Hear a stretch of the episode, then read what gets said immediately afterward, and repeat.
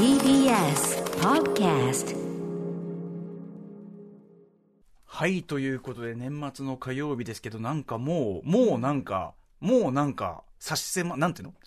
押し迫ってきたっつうの？なんかもう、はい、終わり、終わりです、終わり、うんみたいなのがすごい。終わり終わり終わりってこう、すごい感じですよね。このスタジオもいつもの第6スタジオではなく、第7スタジオ。はいちょっと今日はね、迷 TBS 子にな他に。ったし、なんか人がいっぱいいたから入ってくるのすごいドキドキしちゃった、私。こっちはだから割とね、あの、昼の番組とかね、玉結びとかで使ってるスタジオですからね。すいません。すいません、こんな、こんな昼のスタジオ、晴れがましいとこすいません、申し訳ございませんあるし、はい入ってきましたそれ以前にしてから宇垣さん、この TBS 全体の、ね。このもう、店閉まってるよ感。だって正面から入れない。ええ店閉じてるよっていう。しちゃった。いや、それでその、テレビとかも今日見たらね、僕大体その習慣で、まあはい起きて、一応今日ね、なんか大きい事件起きてないからつけるじゃないですか。うんそしたらもう昼帯とかやってないもんね。もう、ずーっともう再放送やって、ね。あの、な、投げ出すのが早かったね、TBS, はね。なんかいつももうちょっと活気がある一つ下の階とかええも全然人がいなくって、あのバラエティーの、ね、方が多いうん階だからまあ誰も、働き方なんですかそうらしい知らなねく。てびっくりしちゃった私初めてこんなそうですよね。テレビ局見ました、今年特に、まあそのもちろんコロナウイルスのね、うんあれもあってっていうのもあるでしょうけど、今年特に本当に、うわっていうぐらい、閉まった店に入ってきちゃったもんね。うんでも開いてる、開いてる店で騒ぐぐらい面白いことないからね。うん、ウェイってことですから。実は通常のと言うべきか、まあその通常モードの放送も、はいもうほぼほぼ今日終わり。はい今日も、今日もしかも8時にはね、ちょっとあの裏送りになっちゃう。はい。この東京でね、TBS ラジオでお聞きの方はもうそこでお別れ。まあ他は、えーラジコプレミアムとかね、はいえーあとはネット局で聞いていただくということになるわけですけど、そうなんですよ。だからもう。そうかじゃあこのスタイルの机に座って向かい合わせに歌丸さんと曜日イレギュラーが喋るっていうのはもう、これもう、これが最後の。最後の いや、最後じゃないの。このね、毎年言ってますけど、別に来週また普通に来るんですけどね。はい。えー、ということで。2020年って何だったのかということでございますよ、2020ね、あまりにもちょっと異常な年だったんでね、振り返ってみてもおかしな感じいたしますが、えー、しめやかにというか、しめやかに締める、なんだかわかんない。はい。えー、最後の通常放送。ねうん、最後じゃないね。明日がいかに異常かという話も後ほどしますけど、アフターシックスジャンクションやはりこのタイミング。After Six Junction. 12月29日火曜日時刻は6時3分です。ラジオでお聞きの方もラジコでお聞きの方もこんばんは。TBS ラジオキーステーションにお送りしているカルチャーキュレーションプログラムアフターシックスジャンクション通称アトロック。パーソナリティは私ラップグループライムスターの歌丸です。そして、火曜パートナーの宇垣美里です浮気さんも今年大躍進の年でございました。おいやいやいや疲れ様でございました。うん本も出されてね。あ出しましたね、はいでもあ、我々もね、ライムスターも出して、お互い本も出してね。そうですね順調に、まあこのね、皆さん世の中大変な中、うんまあなんとか仕事をさせていただいておりますと。積み上げてそうですよ。はい。ということで、えー、そんな中、まあ、宇垣さんね、ちょうどあの、金曜のそのシネマランキングでね、やいのやいのやってるのをお聞きいただいたみたいで。もう騒ぎすぎて妹にうざがられるうあ、ざがられる聞きながら騒いでたの。よし、うよし来たうわあこの先よっしゃーみたいな。はいやっはいはい。ぱりその当たり前なんですけど、まあ、みんなそうだと思うんですけど、ええ。私もやっぱり歌丸さんのことすごく尊敬しているし、えもう映画といえばだから歌丸さんの年間ベストを聞いて、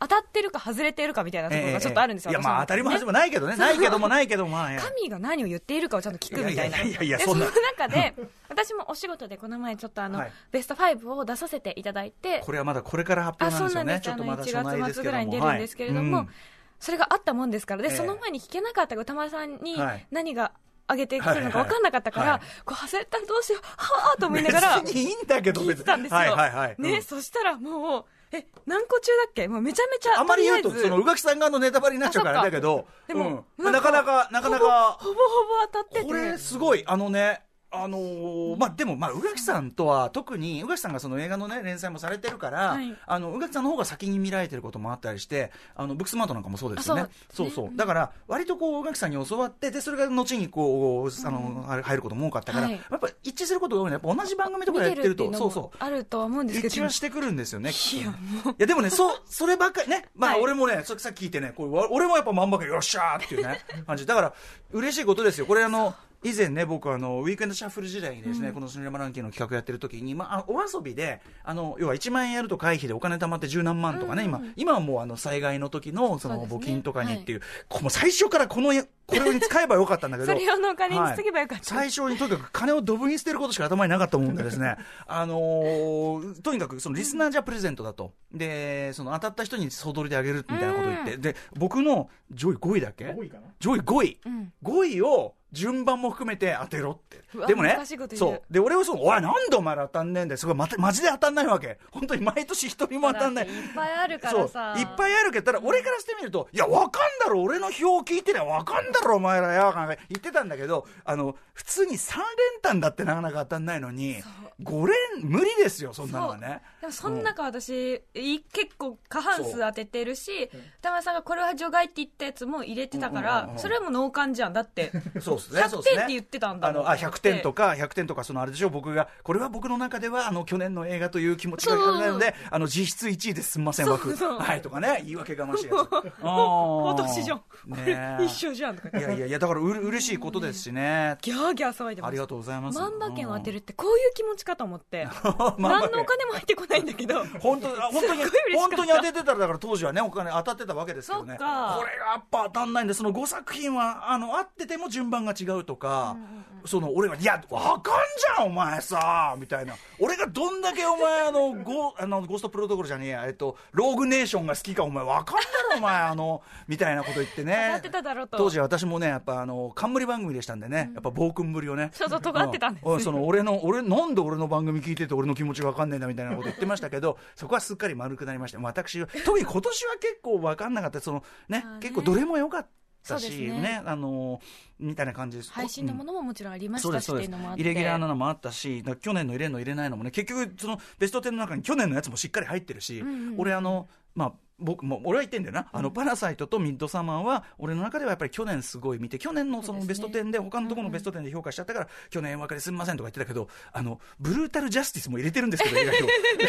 表。だからあのそういうインチキもしてるんですけどね、ただ今年はやっぱりエスクレイグ・ザラーねやっぱりはねこんなエスクレイグ好きすぎだろこの番組のスタッフとかね。いや、幼いさんもね、すごい好きなので、いや、ありがたいことですよね。はい。そんな中ね、であの、いろんな人からベスト進めていただいて、で、今週せっかくその映画表お休みだから、はい。なんか時間あるときに、その、じゃあ、いろんな見見損なってたやつ行こうかなとか思って、行ったら、ちょっと先ほどのね、こんなメールが来てるということで。ラジオネームというかもうご本名なのかな、うん。白井智之さん。はい。田村さんこんばんはミステリー小説家の白井智之と申します。はい。いつも楽しく拝聴しております。12月29日午前中に年内最後の仕事を終わらせ午後から映画を見ようと思い放課後ポッドキャストで三角締めさんがおすすめされていた「バクラウ地図から消された村」をウォッチすることにしました、はい渋谷のしシアターイメージフォーラムで鑑賞したのですが空席を挟んだ一つ隣が歌丸さんでしたいやー、すいませんね。あの、わかりますよ。あの、後から入ってこられた方ですね。はい。以前の放送で映画館で見かけたらお気軽に声をかけてくださいねとおっしゃっていたのを思い出し、うんお声掛けしようかなと考えたりもしたのですが、え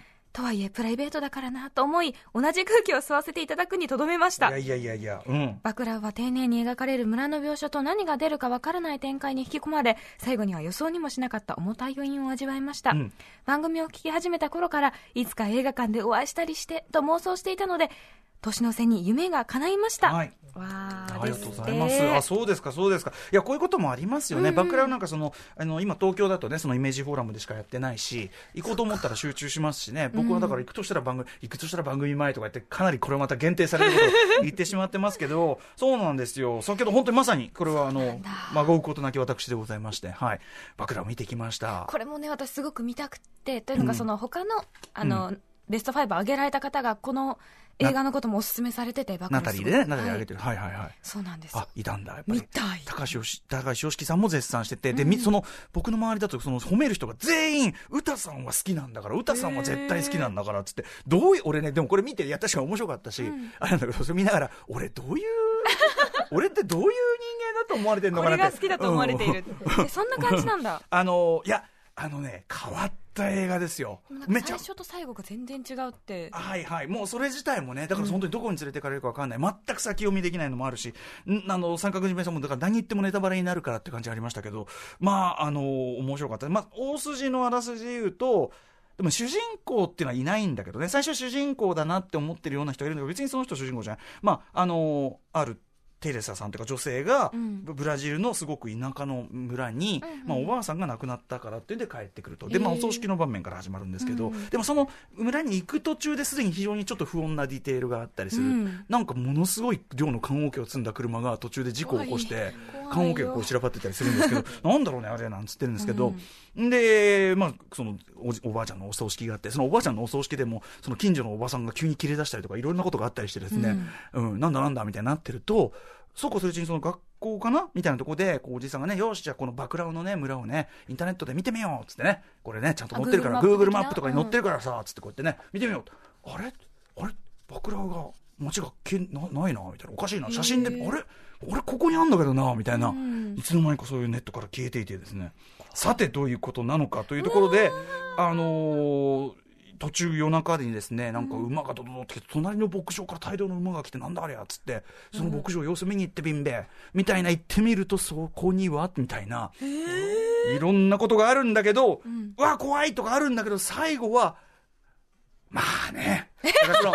最後はだからそのこのくだりで最後こう、まあ、オチに近づくに従ってのいろんな展開を見るにつけああなるほどと。その皆さんこういう場面をねじゃあ面白いよ。すごい面白い映画だし、これ見てよかったけどこういう場面を見て歌村はどうせこういうのが好きだろうと思ってるんだろうなっていう場面がわかりました？連続して、いや、それ好きですよ、それはだから、もうこういう場面があるだけで、それは5億点だなんだ言いますけど、俺な、俺なんだろうね、俺だって普通にハチドリとかだって、ハチドリ2位だぜ、俺。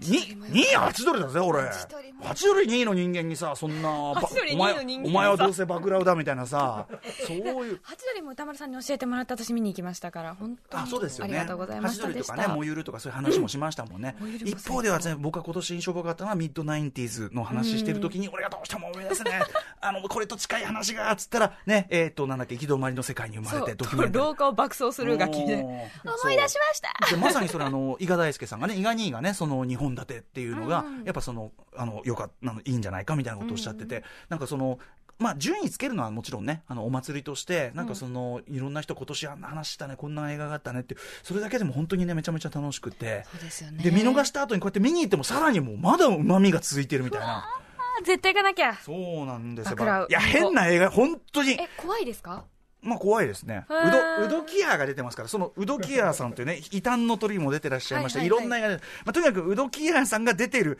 タイプの映画、まあ、んまあ、うどき屋が出てんじゃなと。そりゃあ、うどき屋出てんじゃ、だからその、まあ、なんていうのかな、あのーうどき屋が出てから、えぐみはあるんです、常にね。ん。うどき屋が出てて、えぐみがない映画ってあんのかね。そっ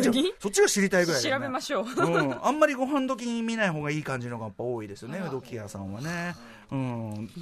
はい、今回もでも、うどき屋が出てくると、そのうどき屋の役回り、いや、なかなかね、見見終わったと、でも見終わった後も、ん。全部がこう、腑に落ちるわけじゃない感じっていうか、どう毒そうまたそうすぐ読後感というかね見た後はい、まじいものがありましたね、えーこちら、えっと、一カン貫ねばはい、ぜひぜひ、えっとね、カンヌ国際映画祭のなんとか賞ですよね。はい、すいません、うろ覚えな感じでね。パンフも売ってなかった。シアターイメージフォーラムでムでやってる。うんまあ、そんな感じでちょっとね、あの、皆さんにお勧めいただいたやつ、ちょっとね、あの、見逃し系も増えてますんでね、うんちょっとあの、この機会に行こうかな、なんていうふうに思ってますよねばというね。あとそうですね、カルチャーニュースで言うと、その映画館話というと、まあ、鬼滅の刃がね、あの、歴代公衆ランキング、ついに、えー、千と千尋。千と千尋はちょっとね、一瞬、一瞬顔離したかってなりましたからね、えー結局抜いて、えー、鬼滅の刃1位になりました。これはまあ皆さんね、報道でも出ております。んえーそんな中ですね、あの、僕が先週ムービーウォッチメしたワンダーウーマン1984。はいまあ、あの、ちょっとこう、苦言っぽいことも言ったけど、俺トータルではもう前作より全然面白かったし、はい、あのーあとやっぱその中盤のもう素晴らしい名、ヒーロー映画に残るもう名場面っていうかスーパーヒーロー、もう素晴らしいシーンがあって、あ行かなきゃ。はい、あの、もうぜひぜひ、あのー、IMAX おすすめだったりしますけど、はい、こちらがですね、全世界的に、あの、要はあの、世界では HBO Max 配信サービスと同時にね、劇場公開、そうですね。えーまあこのコロナウイルスの拡大というのも伴ってとで、時代の趨勢的にもね、という、で、まあ監督たちはうーんってなってたけど、パティ・ジェンキンスね、監督も、脚本監督のパティ・ジェンキンスさんも、1年前にこの配信だ、同時だって言われてたらぶち切れてたけど、まあこの状況だから、みたいなことは逃げとも言えないですしね。そうそうそう、おっしゃってんだけど、なんとですね、えっ、と、同時に配信しても、やっぱり劇場でもちゃんと、要するにその、見たいっていう人が世界的に多くて、えっと、かなりな大ヒットにちゃんとなってるみたいです、あら。ワンダーマン1984。ちょっと細かい数字のことは保証楽しますけど、えっと、テネットもね、えっと、まあ、クリストファー・ノーランがぜひにということで、えっと、劇場公開して、ちゃんとヒットしましたけど、えっとね、週末のそのヒット記録としては、テネットもおさらにやっぱ上上回るヒットになってて、はい、これ、喜ばしいかなと思いますね。うん。はい。やっぱり映画館で映画を見るっていううん、体験ってそうね。大切だなって。もちろん配信で新作見られる、もうこれもいい、うん。あと逆には配信で見てて、あこういうあたりってのは、今時は映画館だとかかり、作りづらくなってるところあるよね。と、うん。うんそのシカゴセブン裁判とかそういうのはね、はい。こういう渋いのって逆になみたいな、だからネットフリックスありがとうってところも当然ある、あるんだけど、あのまあ、特にワンダーウーマンとかはね、こう大きいドーバーンみたいなのそりがゃもう、そりゃもうですよ、うん、というところがあるんでね、ぜひね、あのうん、それもおすすめですしね、はい、行きます。昨日もね、ソウルフルワードがね、その、配信になってっていうあたりで。配信だけになっちゃってるからね。まあまあ、もうこれもだから僕も非難してるわけじゃないんだけど、ただその本当にあれはすごく映画館向きな絵作りされてたんで、本当にちゃんときっちり暗くしてみることがおすすめですね。やっぱいい環境が、要するうんにバキッとこう黒が立った。あ黒なるほどが、そう、あの、特に現実世界の方は黒がバーンと立ったエッジな、エッジな絵作りで、えー逆にその魂ワールドの方はふわーんとこう、すべてがマジックは、マジックアワーっていうか、ね、妖精みたいそう、な。淡い感じ。あれが魂たちなんですけどね。うん、まあまあ、ぜひちょっと、あの、ソウルフルワールドもやっぱり素晴らしい作品でしたしね。こんな感じですかね。うんあと、そうだな、あの、昨日もちょっと話そうとしたんですけど、今ね、だからその、ずっとこう、僕の、うんそのいわゆるその映画をさその仕事としてそのはい映画と仕事っていうかその仕事って言っちゃいけないなその毎週その映画表やってるじゃないですか、うん。でそういうのとは別にそのなんていうの？こう番組用に準備するとかそういうんじゃなくて、うんまあ、僕の本当純粋な、うん。純粋な趣味時間に何するかっていうとやっぱその自分の読みたい本とかさ、はい。関係なく見たい映画とか見るわけですけど、で何が本に読んでて僕最近もう本当に改めて思ったのはやっぱり映画のメイキング本みたいな、うん。要するにこの名作はこうやって作られたみたいな、はいはい。そういう本を読むのが本当に俺は例えばあのちょっと前に出た2001年宇宙の旅の詳細なメイキング、あれとかももう本当にもうあもうすごい分厚い本なんだけどあもう終わっちゃうの？みたいな。で見たら2001年見直したくなるしでで今読んでるのがちょうどこれねえっとね、2001年に日本語版が出た本で、ゴッドファーザーのメイキング本へで、ー。ザ・ゴッドファーザーっていうズバリ、えーハーラン・リーポさんという人が書いた本で、これが実はですね、もうあの絶版になっちゃってて、中古しかないんですよ。で、前、伊賀大輔さんがね、おすすめ、あの、推薦図書の時に、候補でこれを入れてくださってて、うんうん。はい。えっと、そう、伊賀さんは結局ね、あの、1974年の、えっと、クリスマスっていうね、はい、あの、林文夫さんのね、あの、本を紹介していただきましたけど、そう、それで、あ、そういえばそうだ、この本俺読んでなかったと思って、うん。中古で買って、はい。で、今、その、読んでるんですよ。どうですか？もう最高！で、これ、で、ねあのね、これとね、この、だから、ゾドファーザーと、うん。あと、この間、その、マンクのその参考図書として、その、言ったちくま書房から出てた、市民権すべて真実っていうこの2冊、本当にマンクを見るなら、これが必見だっていうぐらいの1冊、なのに95年から絶版ですから、うん。ちょっとね、本当に復刊してほしい本がね、あるだよな。で、ちょうど昨日また寄せばいいのに、こうテレビパッとつけたら NHKBS でゴッドファーザーやってやがるんですよ。また困ったもんだね。で、また見ちゃうじゃんそう、いや、で、見ると見るじゃん。うん見ると見る。うん。で、こう、その、いかにその制作の状況、まだ途中なんですけど、うん例えばその、えっと、ビトー・コルレオーネ、マトマーロン・ブランドまずマーロン・ブランドがやっぱりその、いかにあの、今のメイクのあの顔って、ビトー・コルレオーネの顔って我々もう知ってるけど、うんあれが出るまで、要するにみんな、どんぐらい年寄りに化けられるかって知らなくて、あれディック・スミスっていう特殊スミスの、あの特殊、えーメイクの人がやってるんですけど、はいやっぱいてもマーロン・ブランドって誰も、あの時47歳ですからね、マーロン・ブランド。そう。だから、誰も気づかない。っていうような話であるとか、うん。あとはそのやっぱりフフランシス・フォード・コッパラ当時はまだまだ新人寄りで、で、未知数で、まあでもイタリアのそのいろんな文化とか知ってるし、まあ腕もあるからっていうんで任されてんだけど、そんな中で撮影がすでに始まっているのにですね、その、その当時編集監督だった男が、そのせ制作陣に、いやもう現場は大混乱ですよと。まあ実際そのいろんなことは起こってんだけど、それは全て創作のプラスになるトラブルだったり、うん。結果的にはなるんだけど、その陰口を叩いて、上やだ。上たちに、もう現場は大混乱みたいな、だからもうひどいことになってる、そのすで、自分があわよくば入れ替わろうというんで、あ、なるほどね。悪口吹いてて、で、あ、そんなならこれ大問題だと。じゃあちょっとラッシュね、その、その撮影素材を、あの、見せろっつって、慌てて届けさせろっつって、そのプロデューサーが、こう、届けさせてみたら、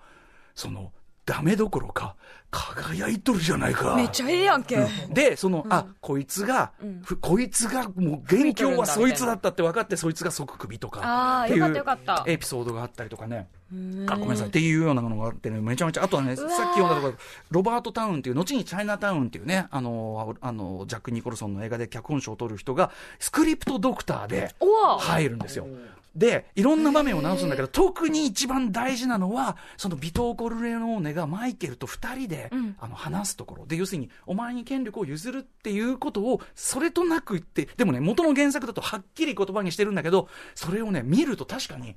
見事なその省略と、その演技のところのあれで、それをロバート・タウンが書き直して、これが傑作シーンになった。で、アカデミー賞の時に、あの、コッポラは撮った時に、これは、あの場面はロバート・タウンが書いたんです。ロバート・タウンありがとうって、わざわざ言ってるんですね。とか、そんなのがあって、で、ちょうど昨日 NHK つけたらその場面。見るでしょということで、ぜひちょっとこれ、あのね、えっと、ソニー、ソニーマガジンズから出てるんですけど、ザ・ゴッドファーザーね、えー調べたら中古であるかもっていううん、あことですね。ると思うけど、はいこちらと、あと、千曲消防のね、市民権すべて親切、こちら、復刊を願いつつの、えーすいません、ベラベラした。えー、ということで、えー、カルチャーキュレーションプログラム、アフターシックスジャンクション今夜のメニュー紹介です。この後すぐは白夜処方の森田修一さんが登場。歌丸さんがブブカで連載中のマブロンで取り上げるおすすめのアイドルソングを一緒に聴いていきます。はい。えー、そして7時からのライブダイレクトは、明日30日水曜日に開催される第62回輝く日本レコード大賞に言いたいことのある、DJ オフィスラブさんによる第1回新日本レコード大賞 DJ ミックスをお送りします。なんだろうか。ね、ちょっと言いたいことの方向が多分皆さんと思ってることで多分違うんですけど、えーその後7時40分頃からは新概念提唱型投稿コーナー、何かが始まる音がする YOKA の予感です。そして8時からは TBS ラジオをお聞きの方は特別番組「ポケトルプレゼンツアンノウン京都」京都再発見をお送りしますその他の放送局ラジコプレミアムでお聞きの方は引き続きアフターシックスジャンクションをお楽しみくださいということで8時からの特集コーナー「ビヨンドザカルチャーは？2020 10ベスト 10! ややこしい。はい、えー東京オリンピックとともに盛り上がるはずだった2020年の美術展も様々なもの企画されてたわけですが、えー新型コロナウイルスの広がりで大きな変更を余儀なくされ、えーまあ、とにかく国外とかね、まあ、国内もそうですね、輸送を伴う展覧会は中止、先送り、えーになるなど、あるいはそのやってたやつはひこう延期、その返せないからずっとやってるみたいな。はい。えーとか、なかなか大変な2020年だったこの、えー美術館、2020年の美術館、えーそんな中でもどうやって、えー頑張って企画していたのかという美術展を振り返ります。語っていただくのは美術館ライター、浦島もよさんです。はい楽しみ。番組への感想や質問などリアルタイムでお待ちしておりますアドレスは歌丸 @tbs.co.jp 歌丸 @tbs.co.jp まで読まれた方全員に番組ステッカーを差し上げますそれでは、アフターシックスジャンクション、行ってみよう After Six Junction.